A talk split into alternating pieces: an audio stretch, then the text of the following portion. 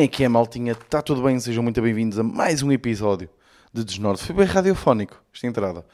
Ahm, como é que vocês estão? Estou a gravar um sábado, só para variar aqui um bocadinho. Não, estou sozinho em casa, a Ana teve um jantar com os amigos e então eu decidi aproveitar para gravar já fica tratado. Ah, pá, tipo, eu levo-me a uns episódios, tipo, já há bastantes, ter falado do facto do nosso cérebro não estar preparado ou nós, nós estamos esta geração viverem muito mais ansiedade e mais estressada porque o nosso cérebro recebe uma quantidade absurda de informação para o qual não está preparado. Isto não é nada de novo, já ouvimos falar disto. Pá, eu acabei de ter esse exemplo que foi, tipo, eu antes de gravar aqui o podcast já tinha aqui temas apontados, ângulos e o caralho. E estava tipo no Twitter só a ver se havia alguma coisa que aconteceu esta semana que eu, que eu não tivesse apontado. Pá, estava só tipo mesmo a ver. E de repente primeira, faço refresh e a primeira coisa que me aparece é um vídeo uh, de uma página chamado um, Wild Nature, ou uma cena, pá, uma cena assim parecida. Era um vídeo de um crocodilo a comer um macaco inteiro. Pá, não sei se. E é, é tipo a engoli-lo aos poucos. Estão a perceber? É tipo. E o macaco tipo ia ficando com as pernas. E a cena é. Eu estava a odiar aquilo, era nojento, vi o vídeo até ao fim. Créditos e tudo. tudo, vi tudo. Pá, absolutamente ridículo. Um, mas já, mas já estou aqui prontinho para gravar o podcast. Uh, se calhar um bocadinho mais, mais assustado. Oi, oi, meu Deus.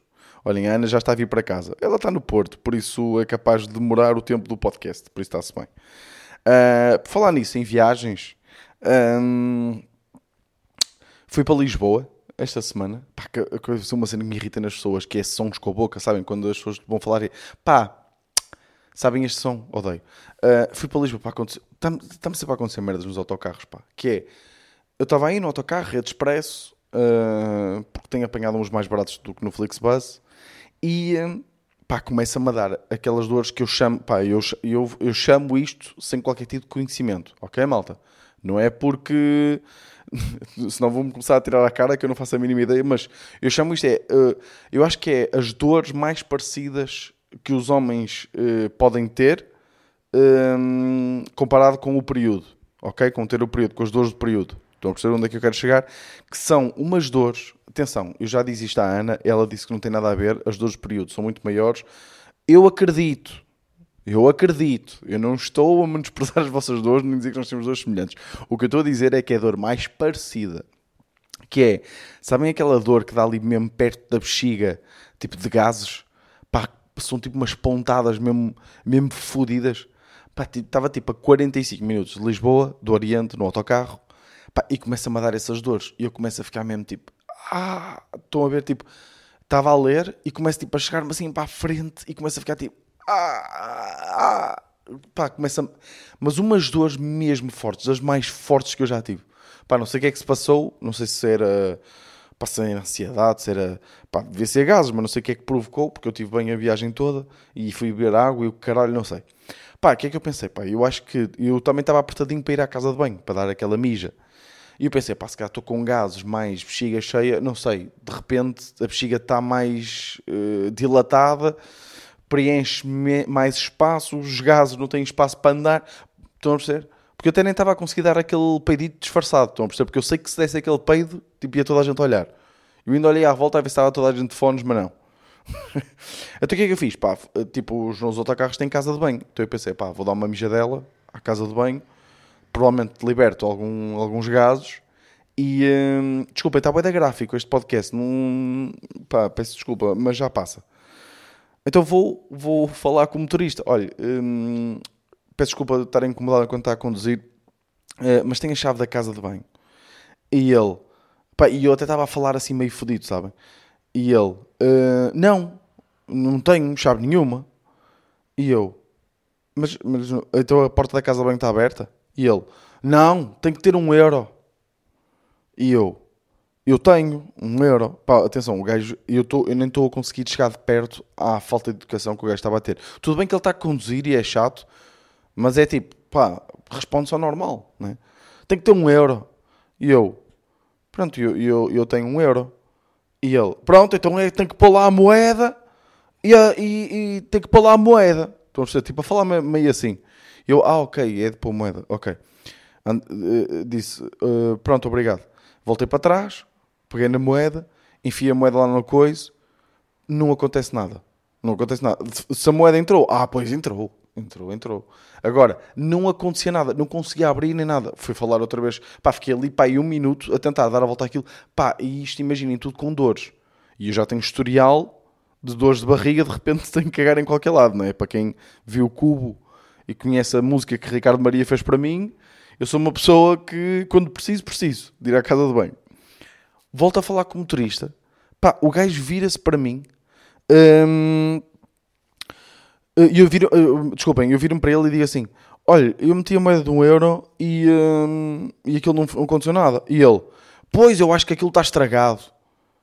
E eu, foda-se, também não tinha já dito. Não, não, não, como é óbvio, não disse isto, porque pá, nós, eu acho que nós damos bué de pouco valor ou confiamos bué em motoristas de autocarros.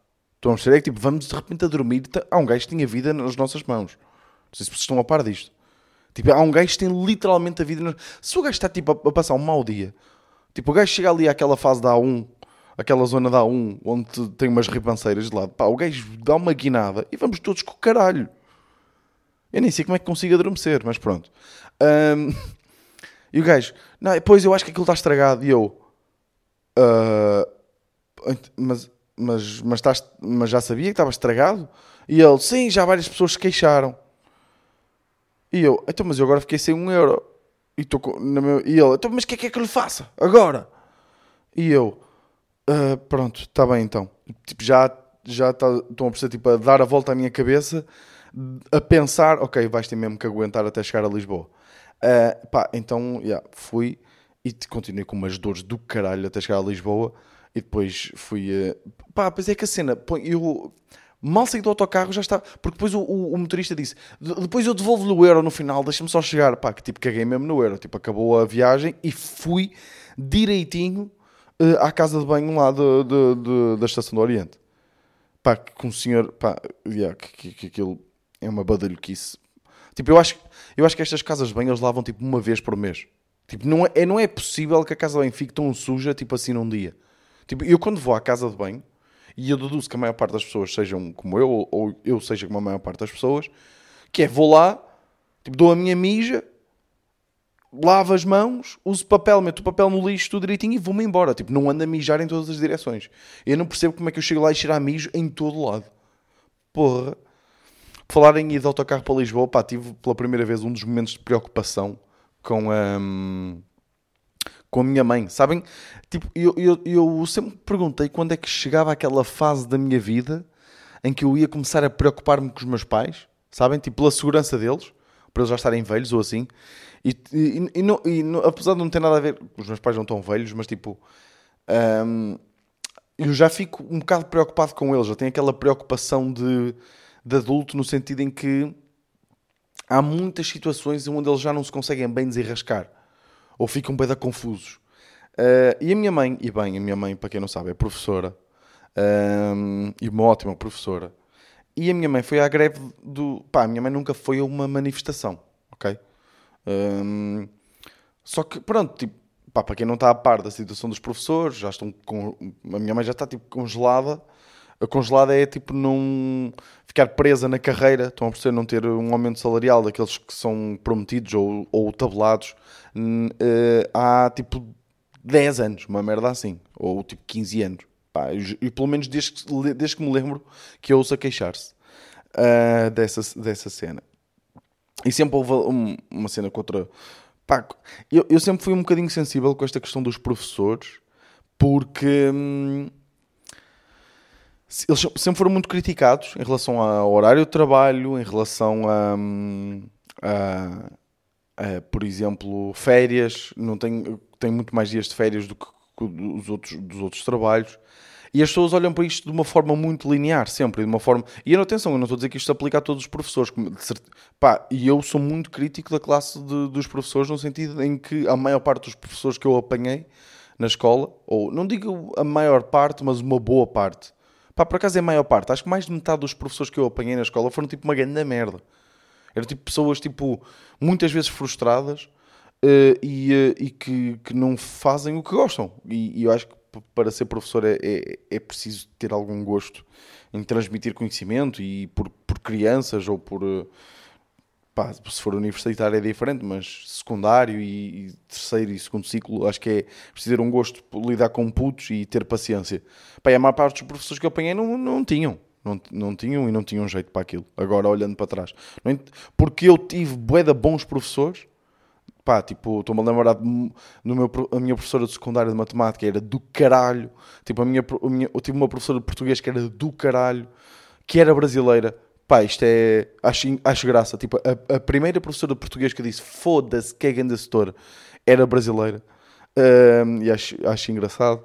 No sentido em que professor português, brasileiro, não era português. Pá, não, isto não tem nada a ver com xenofobia ou, ou seus filhos da puta.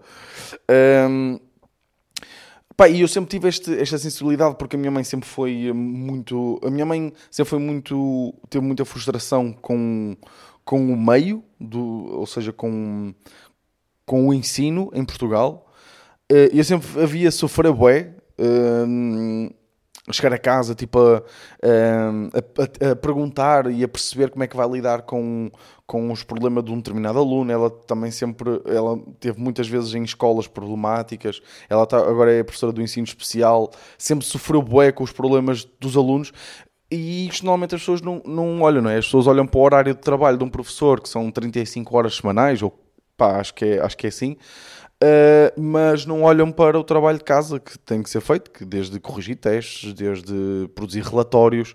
Uh, pá, eu lembro da minha mãe estar tipo deitar, tipo, imaginem, a minha mãe tinha uma tarde livre, estão a perceber? E passava a tarde a trabalhar às vezes fazia o jantar porque o meu pai também estava a trabalhar uh, e não estava em casa, fazia o jantar e depois do jantar, tipo, eu, o meu pai e o meu irmão arrumávamos tudo e ela ia para o computador voltar a trabalhar até de madrugada. Um, eu não estou a dizer que todas as pessoas eram assim, mas ela sempre, sempre fez isso e eu sempre tive essa. Mas pá, estou a divagar meio para defender um bocado os professores porque acho que estão sempre criticados. Uh, no entanto, uh, foi pela primeira. Estava a falar que estava preocupado pela, pela primeira vez com a minha mãe não é pela primeira vez, mas com aquela preocupação de, ehm, de filho com, com, com pais, porque a minha mãe foi para a manifestação, ok, para Lisboa. E a minha mãe nunca viajou sozinha, acho eu, e acho que isso pode ser considerado uma viagem. Um, Pá, e ela hoje manda mensagem de manhã a dizer: Já cheguei a Lisboa. Pá, porque ela estava, eu acho que ela estava demasiado entusiasmada. Uh, quer dizer, ela não estava demasiado entusiasmada. Ela estava. Pro... Eu é que estava tipo não gostava que ela estivesse tão entusiasmada e que não se envolvesse tanto. Basicamente, gostava que ela estivesse em casinha, na sua segurança e deixasse os outros falar por ela. Estão a perceber? Porque é muita gira ir para manifestações e acho que as manifestações são bem importantes, mas quando são os nossos. Pá, e quando eu vejo tipo confusões, neste caso foi mais tipo. Uh, vejo bué de malta no Twitter a gozar com professores, né? E, com cartazes estúpidos que alguns fizeram, não é? Ou como aquela professora que disse, tipo, estou nesta escola desde 2012, ou seja, vai fazer 20 anos. Pá, Claro, claro que é hilariante, não é? E a minha mãe é uma pessoa com um. É uma pessoa muito propícia um, a colocar-se em situações embaraçosas. Estão a perceber o que é que eu quero dizer? Uh, ou seja, a minha mãe, pá, tipo, a minha mãe tem uma cabeça que a maior parte das mães que eu conheço não tem. Mas a minha mãe é uma pessoa, quando se envolve emocionalmente em alguma coisa, ela, ela fica mesmo envolvida, estão a perceber? E, opa, comecei a ficar preocupado mais no sentido de que se houvesse confusões e depois vi começaram, a polícia começou a fazer operações stop em autocarros professores, pá, comecei a ficar preocupado. Foi a primeira vez que tive aquela preocupação, estão a perceber, de mãe, de pai com, de filho com, com pai, de pá, tem cuidado, mandei-lhe aquelas mensagens, estão a perceber que, que normalmente eram uh, o, o, os pais a mandar aos filhos. Um, de olha, tem cuidado, uh, não te metas em merdas, estão a perceber? Uh, achei, achei, graça a esta situação. Pá, e a Shakira? Hein? Que andou aí a mandar umas bocas do caralho ao Piqué. Uh, pá, tipo, isto irrita-me um bocado, vou, vou ser-vos sincero. Vou-vos ser sincero. Uh, o Piqué, o Piqué irritou-me, atenção. Uh, pá, tipo, a Shakira faz uma música, pá, tipo, eu nem curto a música. Um, por acaso foi a mesma altura. Pá, a Miley Cyrus também lançou uma música tipo a, a, a falar mal do, do Liam Hemsworth, no, ou disse mal o nome, acho eu, mas de repente estou nesta merda de, de, de, do mundo cor-de-rosa, uh, ok? Uh, pá, eu não sei se vocês viram, tipo, agora a Casio e o, e o Piquet estão tipo a faturar bué por causa de toda esta situação. Ok, desculpa. Um, porque eu não sei se vocês sabem, o Piquet é o criador de uma liga, de uma espécie de futebol. Por acaso, o conceito da liga é da fixe, chama-se Kings League. Um, pá, e aquilo é tipo uma espécie de um torneio, mas tem umas regras específicas. Por exemplo, uma da coisa que eu acho bem da fixe é que há, há um jogador uh, mascarado. Porquê? Porque esse jogador mascarado é um jogador da Primeira Liga Espanhola e ele tem que estar mascarado porquê? Porque os clubes não deixam os seus jogadores jogarem peladinhas com os amigos, como vocês devem imaginar, não é? é há o risco de, de, se lesionarem e de, ou de se cansarem e por aí. então ele joga mascarado e, é um, e, e, é garantido que é um jogador da Primeira Liga Espanhola.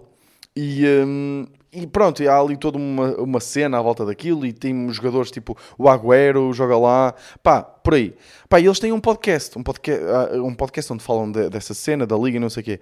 Pá, e é tipo, o Piquet meio a dar aquele... Hum, aquele... Hum, como é que eu ia dizer? Aquela postura de gajo que não está afetado com o facto da Shakira ter uma música em que goza bem com ele. Estão a perceber? Então Pá, é mesmo cringe, é mesmo tipo, se vocês virem esse vídeo, é mesmo cringe no sentido em que o Piquet está tipo.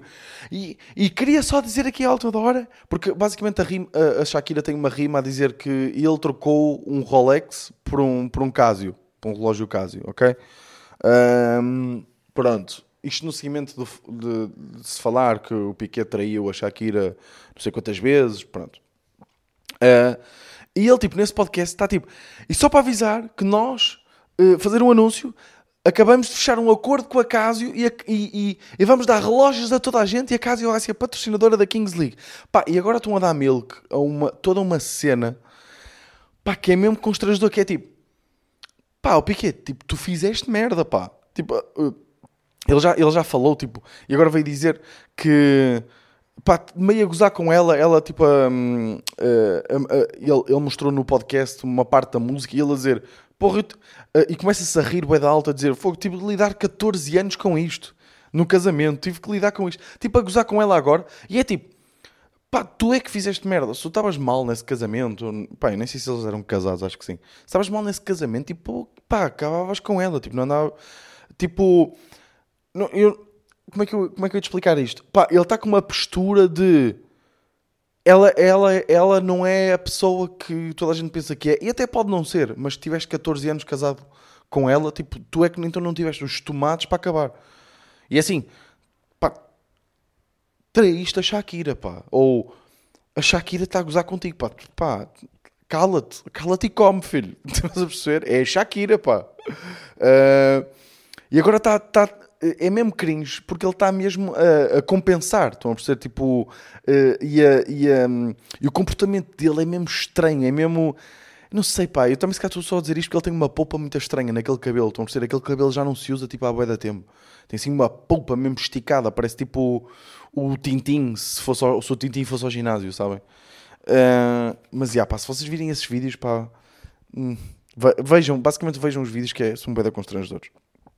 Eu queria só deixar aqui esta, esta nota.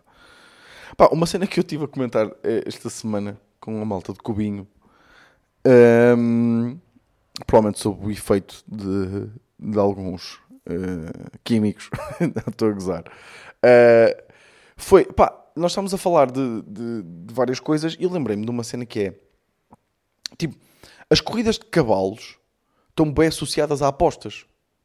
Tipo, ou seja, corridas de cavalos, o que é que vocês pensam? Tipo, apostadores.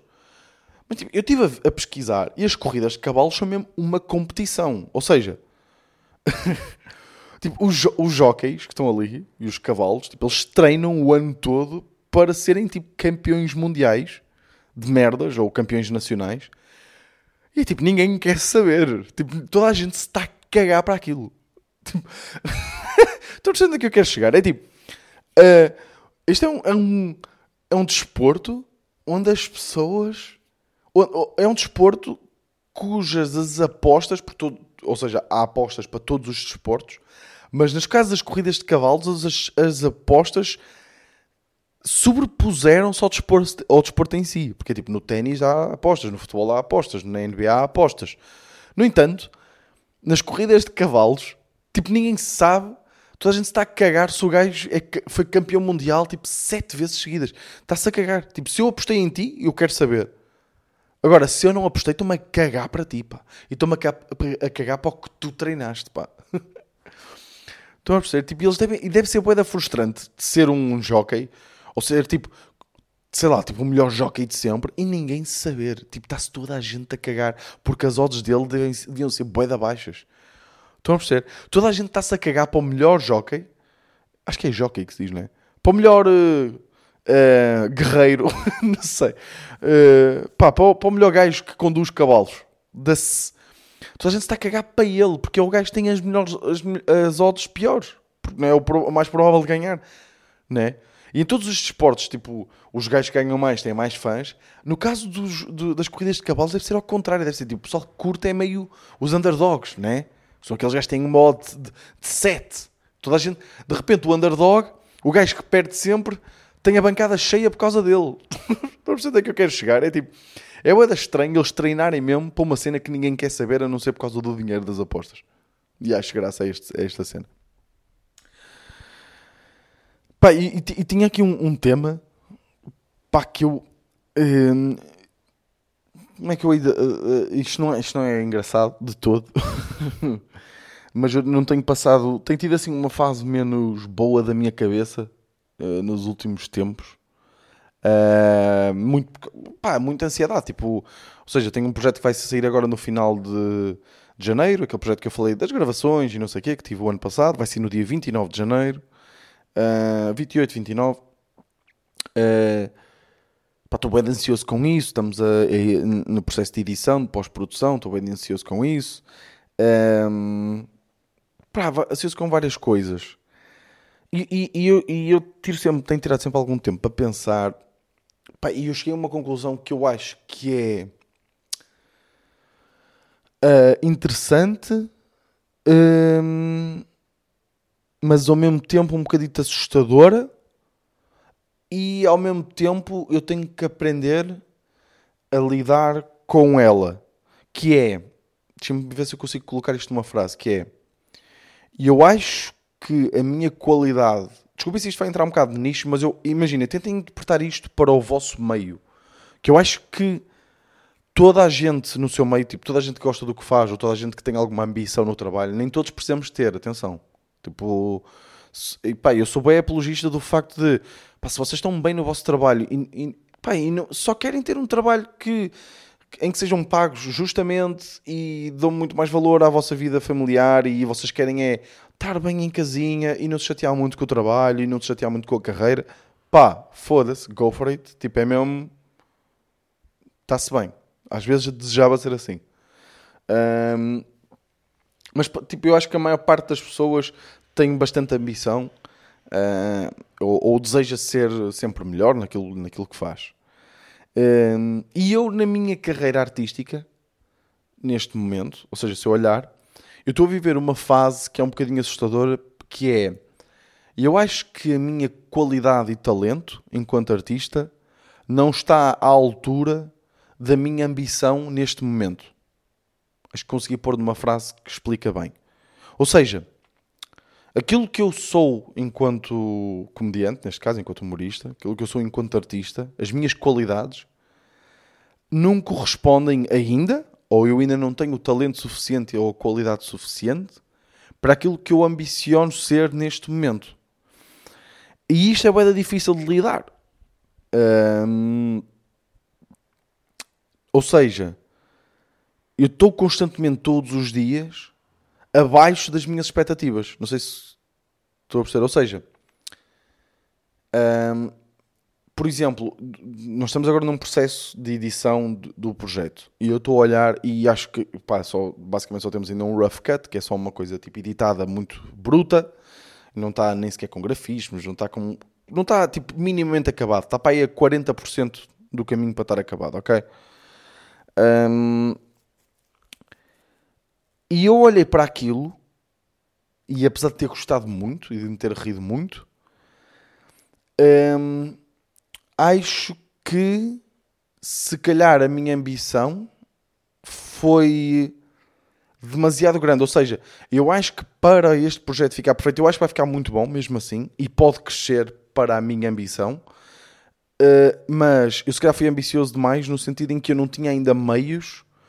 Acho que aquilo ficava melhor com outros. Apesar de nós já termos tido uma ajuda incrível e muita coisa, acho que ficava melhor com mais meios técnicos, uma equipa de produção provavelmente maior, uh, mais tempo, uh, mais eh, recursos técnicos, desde gruas, desde câmaras, foi tudo muito remendado e acho que mesmo assim conseguimos fazer um ótimo trabalho. Mas estão a perceber?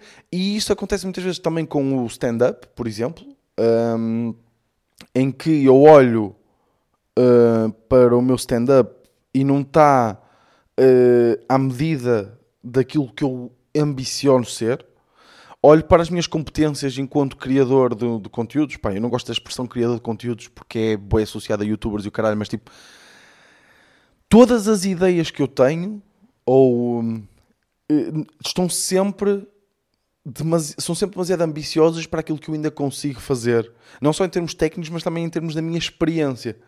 Estão a perceber? Um, porque eu já olho para o guião, para os guiões que eu escrevi e já tipo Hum, isto foi tipo há meio ano e eu já fazia aqui melhorias neste sentido, neste sentido, neste sentido, neste sentido.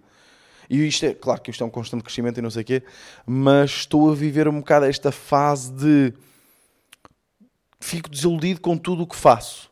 Estão, estão a perceber onde é, que, é eu quero chegar? Porque eu quando comecei, porque eu acho bem interessante, e acho que é aqui que vocês podem levar provavelmente para os, para os vossos meios de trabalho e os vossos meios de ação, que é eu, quando comecei a fazer humor, neste caso, a, a minha ambição. Hum, ou seja, eu já tinha um talento natural para a coisa, ok? Vamos colocar assim. Mas a minha ambição era muito pequena. A minha ambição no início era só. O meu objetivo no início era só. Quero fazer rir as pessoas. Só quero fazer rir. Ou seja, um mínimo riso que eu tivesse atuações, nas minhas atuações, eram. pá, era perfeito para mim. E quando comecei, tipo, a ter bons risos, comecei tipo, foda-se altamente, altamente. E, como é natural, a nossa ambição, o nosso objetivo vai aumentando, aumentando. E a nossa qualidade também vai aumentando. E normalmente estes aumentos são este aumento de qualidade e aumento de ambição é proporcional até uma, um certo momento. Ou seja, a minha ambição, passado um ano de stand-up, é: olha, eu agora quero fazer um projeto que seja o melhor projeto. Uh, uh, ou que seja um projeto tipo que as pessoas fiquem tipo foda-se.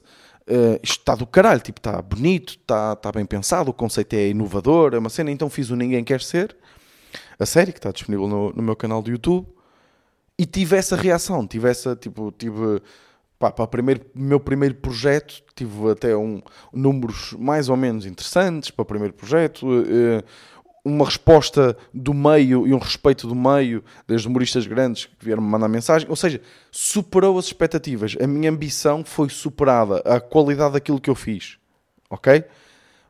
Ou seja, depois o próximo projeto, na minha cabeça eu tenho que superar, né? Então faço o bilhete de ida, né? Que em termos de números ficou aquém, mas acho que o resultado final ficou muito fixe e quem viu, tipo, causou um impacto. No entanto, já ou seja, já foi uma coisa, já a minha ambição com esse projeto, se calhar já teve um bocadinho acima da minha qualidade para o fazer. Um, e o mesmo com o stand-up, ou seja, o meu objetivo com o stand-up já não era só fazer rir, já era destruir a sala, então, ou seja, já era tipo, eu tenho que ir e partir. E isso acontece com menos frequência. E é mais difícil de acontecer. E se calhar, nessa altura, a minha qualidade ainda não estava à altura disso. Então vivi uma fase também de frustração por não conseguir ver outros a fazer isso e eu ainda não conseguir. Até cheguei a um ponto em que eu consigo. Consigo. E agora, hum, neste momento, a minha ambição hum, é fazer os melhores projetos digitais tipo de Portugal. Estão a perceber? É, tipo, é fazer uma coisa com com o maior, ou seja, estar ao nível dos melhores. Um, e eu acho que tenho um projeto. Nem é. Porque aqui é que eu estou a mentir, ok? Pá, desculpem lá se isto está a parecer meio uma sessão de terapia, tipo, sozinha, mas aqui é que eu estou a mentir. Estão a perceber? Porque a minha ambição, o meu subconsciente é eu quero fazer a melhor cena que já se fez em Portugal. Tipo, o meu objetivo é fazer a melhor cena, o, o, o projeto eh, digital mais engraçado que já se fez em Portugal. É- acho que é esse o objetivo da maior parte dos humoristas, né? Que fazem cenas, conteúdos eh, para a internet ou para, para a televisão, whatever. E apesar de eu acho que consegui fazer, conseguimos fazer uma coisa muito fixe, hum, eu acho que ainda não tenho a qualidade suficiente para estar a esse nível da minha ambição. E acho que estou numa fase em que a minha, a minha ambição e o meu objetivo em todos os campos artísticos em que estou envolvido está demasiado acima, não digo demasiado, mas está uns furos acima daquela, daquele que é o meu talento e a minha qualidade. Ah, e eu acho que e eu, e eu já estive a falar com várias pessoas de outros meios, isso é que eu acho interessante, desde tem informática, desde hum, outros meios artísticos, mesmo musicais, e, em que isso acontece. Ahm, e pronto, pá, não sei se isto foi interessante para vocês, pá, ou se vocês se identificam com este pensamento. Ahm, mas, mas era isto que eu queria passar. E eu acho que a única forma de lidar com isto é pá, olha, o meu nerito aqui com, com tosse.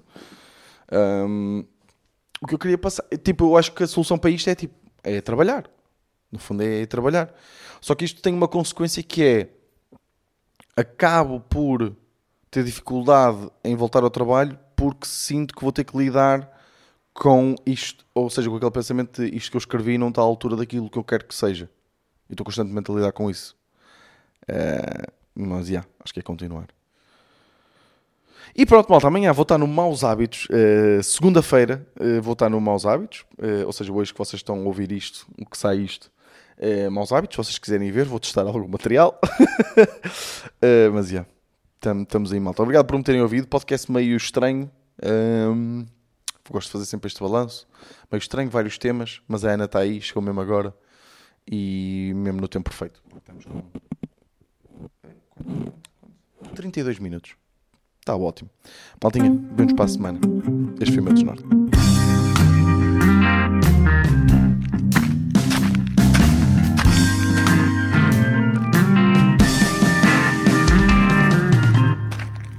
Desnorte.